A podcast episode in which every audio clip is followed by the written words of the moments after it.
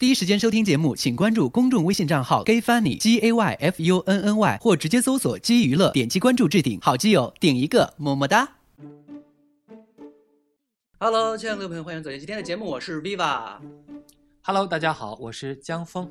对，江峰是我的一位好朋友，也是北京非常非常牛掰的一个出版人。呃，那个在北京圈子里面也非常非常有名气，据说。我好久不换圈子了，好吗？就是曾变成了一个传说，曾经很有名气，现在呢就变成了一个过气的艺人。对，已经不是艺人了，但是肯定还是在这个圈子里做一些事情。所以听 Viva 节目也好长时间了。那对，么然后刚开始认识的时候，我听那个开头的时候，觉得哇，好牛逼啊！曾经给谁谁谁出过书，给谁谁谁出过书，好像那个 gay 圈里面的一些，呃，现在可能对很多人来说不算很牛逼，但是粉丝量很大的一些人都出过书。对对对，是这样。对，嗯然后比如说那个李晨呀，井柏然呀，吴亦凡啊，尽管歪歪就好了。嗯 OK，对，然后我我我觉得我们今天这一期主题啊，早点进主题，啊呃，是在我们之前节目当中都有提到过一点点，但是一直都没有说的很明白的。就是我前一段时间一直在说我为什么要从上海来到北京，在我那一段纠结的过程当中，我一直在思考的一个问题就是，我在上海这个城市，我要走的话，我有什么留恋的吗？我想了半天之后，发现还真的没有留恋的。我就想，是我人品不好吗？因为我发现，哎，我好像没在这个城市没什么朋友，再加上也没谈恋爱，然后除了工作也没有其他的一些社交的一些圈子啊。像，哎，我离开这个城市好像。对这个城市没有什么太大的影响，对我也没有太大的影响，所以我觉得今天我们就一起来聊一聊，在这个 gay 圈里面怎么来交朋友这件事情。嗯，是算交朋友吗？或者说，跟朋友怎么相处，嗯，对，跟朋友怎么相处，好像或者是怎么能赢得更多的朋友和友谊 我觉得赢得更多的就不要了吧，一个一两个就够了。？OK，所以我觉得一个城市里面能有一个人让你留恋在这个地方，不管是你的爱人还是你的朋友，可是 Viva，我看你那个朋友圈还是蛮多的人，然后我没想到你刚才说了这番话，挺惊讶的。你在上海对他们只是人而已。我朋友圈嘛，大家知道，朋友圈就是所谓的加引号的朋友的一个圈儿。对呀、大部分都是点赞之交，根本就连很多见面都不见面。我怀疑有很多人都把我朋友圈屏蔽了。你知道前几天，然后有一个朋友忽然间联系我，然后我说，然后他说你能帮我一个忙吗？我说怎么了？那个他说我过两天要去哪哪哪哪儿，然后我据说你跟这个公司人还蛮熟的，你能陪我一起去吗？对我说我现在在北京。啊，你去北京了？什么时候的事啊？我说你妈逼，你把我屏蔽了吗？我天天发我在北京，天天发我在北京，我一天发十几次，你竟然不知道我在北京？啊，我所以我觉得好多的人应该就把我给屏蔽掉了。懂了，懂了，明白了，明白了。我觉得把我屏蔽掉的人有可能是不想看我的自拍了，是不是你现在账也比较多，欠账比较多呀？没欠过人什么钱，我说的也不只是钱啊，那方面的账我其实倒想尽快还。一直在这方面你都当债主子了？没有，我倒想还呀，没人来要债呀。好好，对，所以我觉得其实不管是在一个城市，嗯。不管是在一个圈子里面，或者说你哪怕你在其他一些城市，呃，如何能够去教一个在你痛苦的时候能够分担你一些痛苦，在你开心的时候能分享一些喜悦，在你有困惑的时候能够去找他聊聊天儿，其实他不一定能给你解答，然后有时候他可能也就是帮你一起来分析分析，然后说一说，然后唠叨唠叨，让人家觉得还蛮开心的。我觉得我就很庆幸有这样的。哎，其实 Viva 就是我年长你几岁嘛，嗯那么以我的经验是，几岁吗？然后那你的意思是，年长我几倍？好吧，再见，朋友们，请听我另一个节目吧，《老年之友》，今天晚上播出。夕阳红。啊 OK，然后我觉得那个挺搞笑的一件事，就是我不知道你觉得那个朋友是 gay 友还是基友，还是说所有人都包括在内的一个朋友？我觉得主要是 gay 友吧，因为其实相对于普通的一些直男的一些朋友来说，你很多事情还是很难去跟他分享的。比如说你今天受了情伤，比如说你看，其实一般像闺蜜之间在一起，有时候她会讨论啊男朋友那个大小啊什么干嘛的。所以你你也就是说，你离开了上海，这样的好基友是消失了，是吗？呃，上海本身有聊这些的人，啊但是一般情况来说，我们觉得好朋友是什么？就是他真的能够随时随地出现在你身边。我印象当中，我特别特别欣赏的就是前一段时间我看了一个什么女人帮，就是无论这个女的在干什么，说姐们儿赶紧回来，我这边有事儿了。那边就是哪怕是天大的事儿，几百万的生意啊，撩手就跑过来了，然后啊什么事儿，我就在这儿呢，就这种感觉。呃，但是我觉得好像哎，我身边的几个朋友就分得很清楚，一个是逛街的朋友，这逛街的朋友你跟他说我们今天一起吃饭吧，啊吃什么饭啊？不想吃。然后另外一波呢就是喝酒的朋友，就是去酒吧的，哎就是一联系你就知道下一句去酒吧吗？这周末干嘛？嗯，喝酒去啊，唱歌去啊，干嘛？就这几件事儿。然后你如果说你跟他去逛街去嘛，啊逛什么街呀？不买东西。他不会找你的，然后那其他的就像普通的圈子里面，就是我的这个工作圈子里面，就是说你去找他们，基本上都是哎什么事儿啊，什么工作呀，有什么论坛呐、然后或者有什么项目合作呀，就分得很清楚，没有一个人能够在你的生活当中、工作当中都能够穿插。你去跟他聊工作的事儿，他也能。哎，我怎么听着你聊着聊着特别需要一男朋友？哎，男朋友应该不聊，男朋友就是上床啪啪啪就好了，其他还干什么事儿？聊什么聊？你对朋友的要求还是蛮高的，我这么听着，没没要求吧？挺要求挺多的了。这么一会儿听着很多个指标，嗯、又能又能又能购物，嗯然后还能聊聊工作，又能够解决情感的疑惑。可是朋友除了啪啪啪以外，你其实那个朋友都得满足。对朋友千万不能啪啪啪，嗯啪啪啪完了之后就变成炮友了。变成炮友也算是进化了一种关系。对，你知道之前有一个人，我就跟他说我们不能啪啪啪，你嗯他然后他就不信，嗯，然后完了之后就然后呢？就变成了另外一种朋友。我终于知道你的朋友都是怎么消失的了。你的炮友是不是在急剧增长啊？这两年？嗯，没有，这两年是真的没有，那时候还年轻，他们可能是就是看着我的肉体，实在没有办法忍得住。就打你跟我一起做了夕阳红以后，你就再也没有朋友了不。是夕阳红，最美不过夕阳红哎呀，啊！喝口水。你说，对，所以我觉得好像就是呃，大家现在朋友是越来越多。就是你不不管，特别对于 gay 来说，你不管是随便到任何一个城市，你可能打开约炮软件，有些人约炮，然后有些人你可能就交交变成了朋友。另外就是圈子里面会有很多的聚会啊，包括去酒吧呀，喝对两盅酒，然后加了个朋友圈，然后可能就成为朋友了。然后，就成为朋友的代价特别低，但是就把朋友这俩字儿，好像说的特别特别廉价。嗯就是其实我能理解，就在一个，因为我是在北京长大的，嗯，然后我知道你想要的那种东西，就介乎于哥们儿和死党之间的那么一个人，差不多，对吧？然后同时他又是一个基友，对他还得是个 gay，对跟你能 share 很多你的私密话题，跟你能共同分担一些你在阴霾的时候给你一些小阳光什么之类的。对，就是你可以带到生活当中。比如我之前我有一个好朋友，就比如说我家里面有事儿，就是我妈在生病的时候，她能提着东西就跑医院去了，然后我不在的时候能帮我照顾我妈，然后包括我家里面有什么事儿，她马上就跑出来说，哎，这我有认识的人，我帮你来解决一下。那我包括我谈恋爱，我第一件事情就是会把我男朋友介绍给她认识，她也是谈男朋友第一件事就是介绍给我认识，甚至就是说，她今天她跟我说来我来我家住吧，然后好长时间没见了，然后哎，她跟她男朋友在一起，我说我们三个睡吗？对啊，三个人就那么坦然又躺着，就该怎么着就怎么着了，也无所谓。就是即使是我没有男朋友，她也没有，你知道你知道她还是一个公，你知道吗？就是我也没有男朋友，她也没有男朋友，我们在一起的时候，哪怕赤裸相对，还是该怎么着怎么着，就就又人印证我刚才那个分析了，就是你对这种朋友的要求还是太高了。我怎么听着有一点 open relation 的那种感觉？没有，我们不我们不会发生关系的。但是你知道，其实有的时候人和人相处，如果你在你有男朋友的前提下，你还有这样一个朋友，嗯，不论是他，还有另一个呃，还有你的男友，他们嗯都是不容易出现或不容易接受的。我觉得这是一种绝对信任的关系吧。但是这个社会不用说基友了，就是普通人直男之间，或者说直男直女之间，都很少有这种你所渴求的某种关系。嗯，好吧，我可能又成为了一个把自己上神的这个姿态。对，我觉得你还是 真的在这个年龄了，还装傻白甜或白莲花。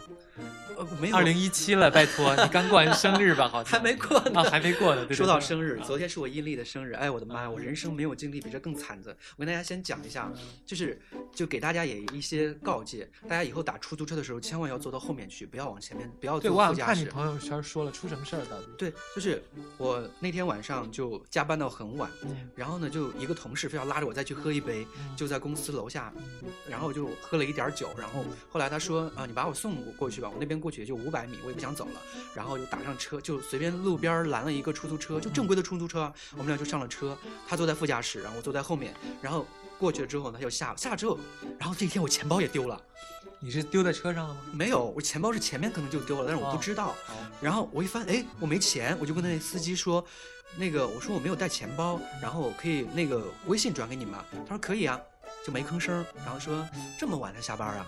那个工作这么辛苦啊？我说是，还蛮辛苦的。说你做什么工作的呀？我做影视这一块儿的。他说我觉得你喝酒了吧？我说没有喝酒啊，怎么了？然后他说那个你坐喝酒坐在后面可能会晕，要不你我找路边停一下坐前面来。我说不用不用不用。他过一会儿又说坐前面会舒服一点，坐前面来吧。套路出现了。对，然后我就说，我当时第一反应是，他莫非想强奸我？然后这个时候我就看了一下他的脸，哦，这个有点丑，算了吧。就是他的他也是寂寞，其实他的脑袋大到就是可以当热气球，能，我觉得他只要一出一出来，这个车能飞起来那种感觉都都是都是憋的，都是憋的。然后我我当时我就给那个就我那个跟我一起喝酒那同事我说这个司机有点奇怪，嗯，我觉得他在撩我。然后那个我那个同同事就说，他说长得帅真的是那个到到哪儿都能有桃花运。然后我当时这是桃花运，这哪是桃花，这是 馒头啊！对啊，我当时脑子里面就随即过了很多场景嗯，就以后我的男朋友就是一个出租车司机了嗯，我可能在北京就打车再也不用困难了，他可以接我上班送我下班了。对，然后长了一个四喜丸子似的脑袋。对我想要看天空的时候，拽着他的腿就可以飞起来，可以俯瞰整个整整个紫禁城。飞屋环游记》的北京 taxi 版啊。对，然后可是过一会儿我就觉得不太对了，然后他就说我车没油了，嗯，我要哎加个油。你坐到前面去了？没有，我一直在后面坐着嗯。我们车没油了，我要加个油。他说要不你给我三百块钱吧。哦。我说我干嘛要给你三百块钱？他说你不是没现金吗？你手机转给我，正好是转我三百块钱。我说我转你三百块钱，你也你也取不出来啊。对啊你也没有办法加油啊。对啊，他说我手机可以付。嗯，我说那你付现金就好了呀，为什么要让我出这个钱？他用他的微信支付不就行了吗？然后他又说，反正加不了油，我给你送不到地儿，啊，我车没油了。然后呢？然后我说那你就，你你这是什么意思？就是我必须得给你钱加这个油才能走呗。啊，然后他说对，我说那这么说吧，我现在卡里面，那我现在没有没有，就是钱包没了，所以我现在兜里面没有钱。嗯你如果想要要钱的话，OK，那我们折折回去。嗯我钱包被那个女生拿走了，你跟我一起去取钱，我你要多少我给你多少。我先吻着她嘛，我觉得我还是聪明的，虽然我的心砰砰砰砰砰砰的 就跳，我整个人真的担心的不得了，我老害怕她就是万一她不强奸我，对，只是为非作歹。对为非作歹，把我吊起来让别人强奸怎么办？你是多希望被一个人强奸啊？然后我就特别，我说幸好我坐在后面，所以大家以后坐不管坐出租车还是什么乱特别打黑车的时候，一定要往后坐。颜值太高也麻烦啊。对，然后、我就他这个人，我估计脑袋大也不太聪明，OK，然后就真的折回来，就跟我找钱包去了嗯。他说：“你确定他那个拿着你钱包的哈？”我说：“当然确定了，我刚刚从酒吧里面出来，他拿他就拿我钱包结的账，然后刚才忘给我了。”我说：“那行，那见着面了，现金的话你给我一百就行。”好吧，嗯，然后我们就折回去了，就到了那家酒店门口，我一打开车，唰就跑出去了。然后我说赶紧报警，这边有一个流氓。然后那个人就开车一刹车就跑掉了。对，我很难形容你到底碰上了一件什么样的事情。对，我觉得这样的事情应该还蛮难遇到的吧。所以，你说像敲诈嘛，也不太像；然后像猥亵嘛，还没到达。嗯嗯，抢劫肯定还没有发生肢体行为，嗯，到底是什么呢？反正你是怕他了，然后你就跑了。对，我的心就扑腾扑腾扑腾扑腾一直在跳。然后当时呃那个跟我一块喝酒那个女生她也下来了，我给她发微信我说你下来，我我意思就是让她带一个服务生下来，然后这样子比较安全一点儿。然后在北京这么多年都没碰到过。然后她又她当时一句话就劝慰了我，她说你知道吗？人生当中有这样一件事儿还蛮有趣的，嗯，他说还蛮也是，现在我赞同他。还蛮刺激的，你不觉得吗？他说我我来北京很多次，我在北京也生活很多年，在上海也生生活很多年，都没有经历过这样的事情。他是这是你很好的一个谈资。experience，对，你看我就可以拿着 我这个节，我拿着这一段故事讲给大家听，浪费大家将近五分钟的时间。这也是一个套路。那个四喜丸子到底是不是真事儿，这都令人质疑了。当然是真事儿，我那天晚上真的没有睡好，吓死我了。可能大家看不见 Viva 的表情，他说的时候，这个表情还是很真挚的。对我心就在砰砰砰砰的在跳，大家可能听不到，但是心脏的确在跳了。还好了，以后你还是就别坐出租，你坐公交吧。可是那么晚凌晨两三点了，哪有有夜班车呀？我给你讲一个我坐夜班车的经历。啊，是 我我这有点是人，是不是 开了一夜下没次下次，回家？咱们咱们先回到今天这个。然后第二天呢，我钱包就丢了。然后我觉得我这一天就不会这么惨了吧？然后就那天晚上回到家，呃。先讲讲前面吧，像我这种脑子特别灵光的、主持特别好的人，那天我去帮人主持一个活动，就全程我处于懵逼状态。哎，下面该干嘛了？哎，下面该干嘛？就是那上面几个嘉宾都处于啊，这从哪儿这这叫来的主持人？神经病啊，有病啊！那个编导，我就看着那个脸，下一个环节，下一个环节，不是下一个环节，那个人快疯掉了。然后就我下来之后，那个人本来他说要让我连着主持三场的，然后那个一统就说，嗯、那个下周一把钱打给你。好吧，全当是水土不服吧。对我当时就愣了一下我说啊，结钱这么这么快，我也不好意思戳穿这件事情。然后嗯，好吧，只要给钱就行。然后堪忧啊。，对，那天晚上我就特别特别痛苦的回到家，一开家里面没电，好吧，就黑漆漆的一片。我觉得我这是怎么回事？我人生一定要这么凄惨吗？人要是倒了霉，喝凉水都塞牙呀。对我当时难过的不得了，就怎么办？我就去前边那个地方去看那个电闸，我一个个拔，一个一个一个，我也不知道哪个是这家的。嗯，然后拔了半天之后，然后旁边都出来了。对邻居全说：“哎，干嘛呢？干嘛呢？你干嘛呢？”然后说：“我家没电了。嗯，”然后他说：“那你没家你电，你薅你家的呀，薅我家的干嘛呀？”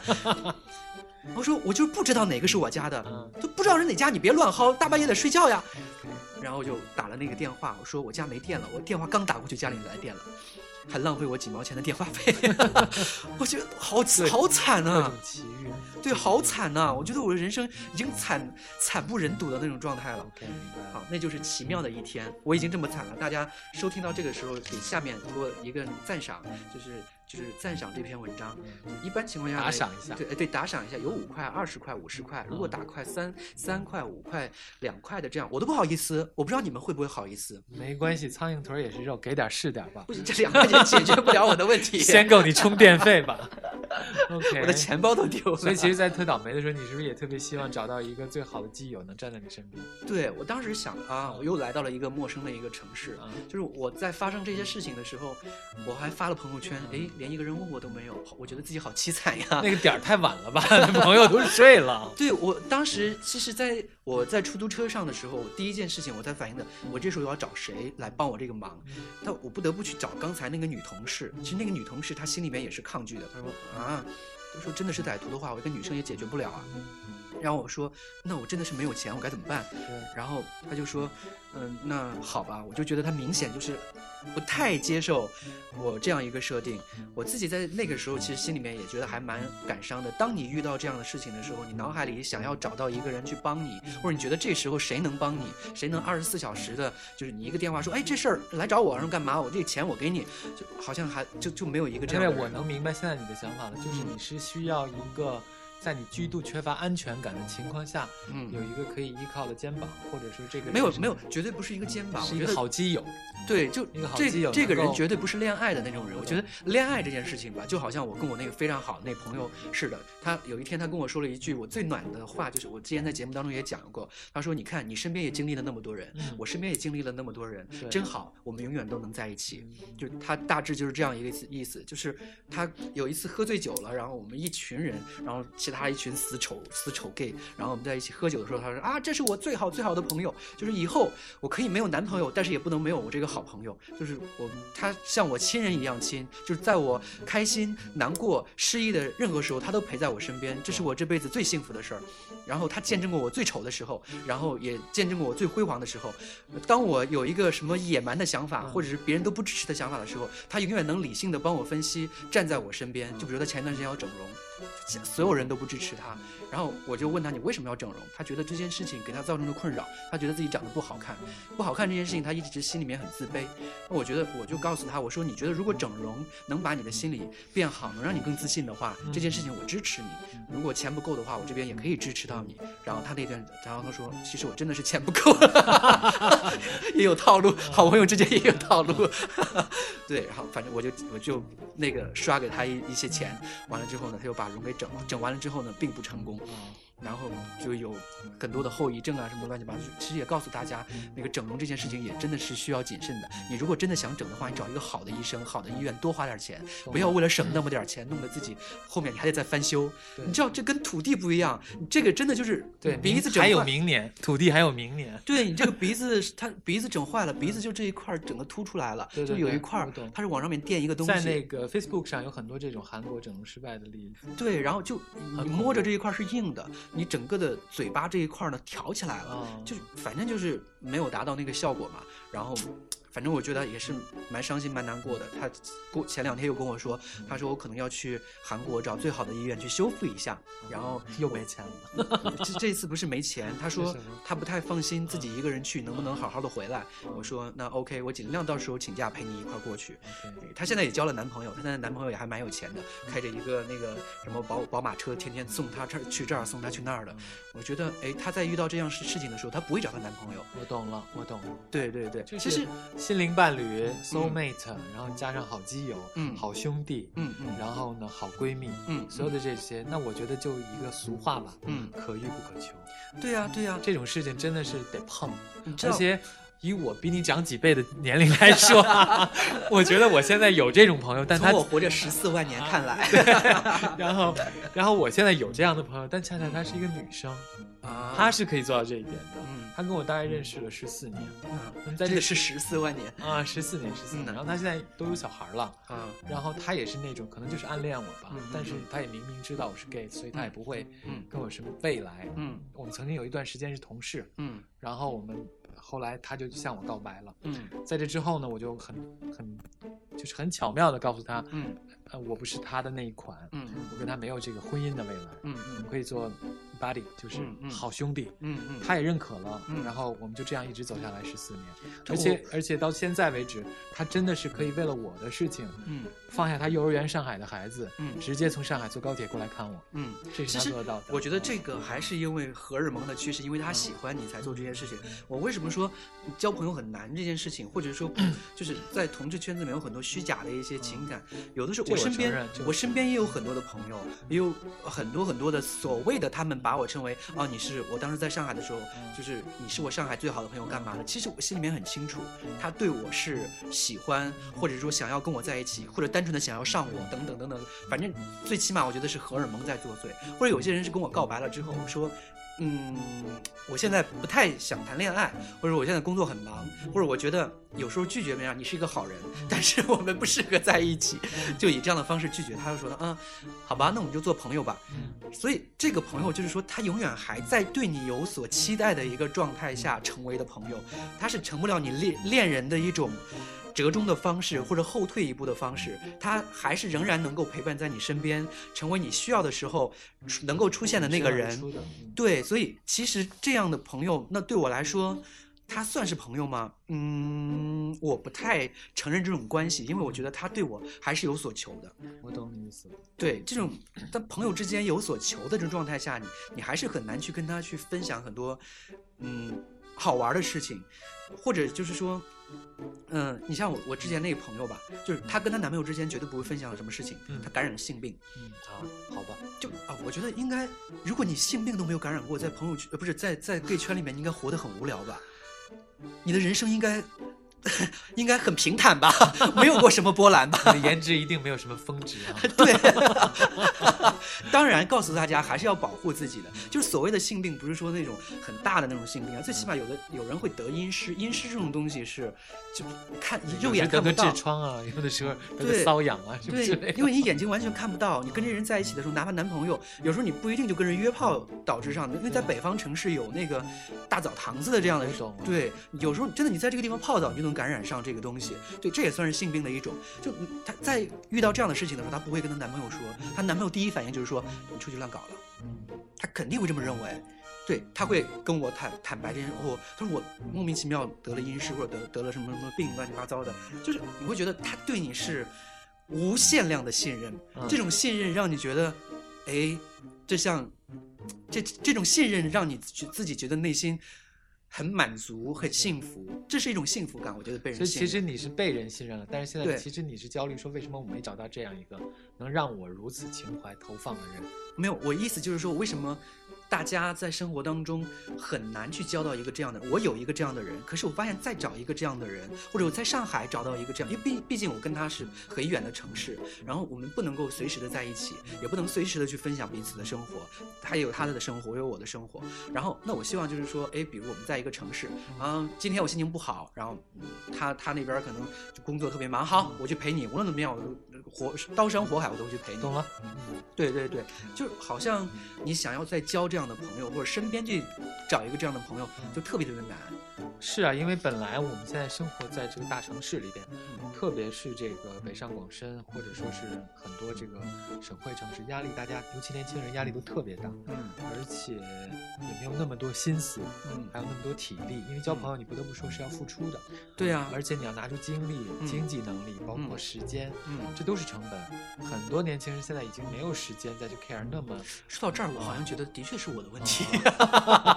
对吧？对，我发现，哎，想一想，好像好多人经常叫我，哎，一块儿吃饭啊，然后那个明天有空吗？然后我们那个我去找你玩啊，要不然就是说，哎，什么什么那个一起吃个饭呀、然后我都说我在忙，我在忙，我在忙。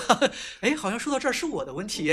没有啊，其实另外？我认识你这么久了，我觉得我感觉你还是一个不管年龄多大啊，嗯，你还是真的是一个心心理年龄很年轻的人，也就是十六七，没有大学毕业的状态。嗯，其实我看起来也十六七，差不多。哎，对，看起来十年龄啊六七乘年龄以三，嗯，反正你大我一轮，肯定差不多。开玩笑的，Go ahead。那所以我觉得朋友是一个特别可，你刚才说这种朋友是一个特别可遇不可求的概念。嗯那么我觉得，能让你有这种感觉的人，他可能呃在某个时间轴上等着你，某个嗯物理的位置上等着你，嗯然后你也在你的生命过程中呢，嗯呃呃不经意的成就了别人的这种好的朋友的这种角色。嗯那其实还是那句话了，嗯且行且珍惜。嗯你说呢？因为我们刻意的去找这样一个朋友，确实很难很难了。对，就是啊，反正我觉得现在再去交朋友的时候，你会去考量，嗯，跟这个人，哎，我之前好像就交朋友的时候，从来不问你什么星座呀，啊哎，我们自然而然就成为朋友了。然后成为朋友之后才发现啊，你什么星座呀？我们上一辈儿都说你属什么的，对，然后现在先问你什么星座啊？啊，我不喜欢这个星座。我曾经交过一个什么样的男朋友，然后这个星座真的很难过。哎，好像你交过一个什么样的男朋友，跟我跟你成为朋友什么关系啊？就有些人还像我这种恋爱还相对是比较丰富的，十二星座几乎都恋过了。你如果要这么来说的话，每一个星座都不能成为朋友，只能跟狗交朋友了。哦，懂了懂了。是呀，所以我觉得大家有时候哎交朋友的时候还是。就别考虑那么多，别顾虑那么多，是，真的能找到一个，呃，我觉得其实有时候也是要你多付出一点，然后一个能够愿意把你放在心上，而且你也愿意去进入到他的生活当中的人，而且千万记得，我之前分享过好多次，写过好多次的文章，就是好朋友之间一不准借钱，二不能做爱，就这两件事情一做之后，真的友谊很难在一起，除非你们已经真的经历了像我跟他那种十几年的那种朋友的关系，我对他无限信任，我的银行卡密码什么乱七八糟全都告诉他，因为我知道用完之后肯定会还的。对，我觉得还是遇到这样的朋友还是蛮难的。然后希望大家，如果你遇到这样的朋友，也可以好好的珍惜。然后你如果要是，我觉得这个比较难吧，有什么遇到朋友的，或者说怎么和这样怎么交到这样的朋友的诀窍啊、绝密啊，好像也没有什么东西。交到朋友，我觉得主动的去交往一个人，然后把他设定为这样的角色，这太刻意了，而且往往我觉得几乎没有成功的可能。嗯，所以我觉得还是碰吧，就是嗯如果上帝开恩的话，给了一个你这样的朋友，嗯，给到你生命里了，那你一定要好好的珍惜他，对跟他好好的相处。嗯而且呢，我觉得并不是每个人都有这个运气能交到这样一个朋友。不过不要紧，就是即使交不到也没关系啊，对，交不到，对，啊交不到，你孤单着挺好的，可以听节目啊。对，对你这个世界上，你看，有我在，我就是你们的好朋友啊，是不是？你们已经找到了我，这是你们你们辈子最大的幸运。对，然后那个听完这期节目，大家千万还是要记得，我们以后节目，呃，就逐渐逐渐的只在基娱乐，就是公众微信账号基娱乐这个平台更新了，其他乱七八糟的平台全部都不更新了。为什么呢？因为他们老封杀我们，对节目也没什么尺度，对不对？就是他们老封杀，我也不知道他们天天在想什么。可能他听节目的时候总是会想到一些猥琐的事情，也可能还是怪我太好看，啊，都是我的错。哎，我觉得我们这期这么正能量，为什么要封杀呢？这这我也不知道啊，总是爱封杀我的节目，我想起来就头晕。也是。啊，再喝口水。嗯，那我一天能被干死，在北京真的是要被干死了。啊，好，那我们时间也差不多啊，三十多分钟了，又要加速了，所以大家听这一期节目的时候应该的状态。好，拜拜。好，再见，各位朋友，拜拜。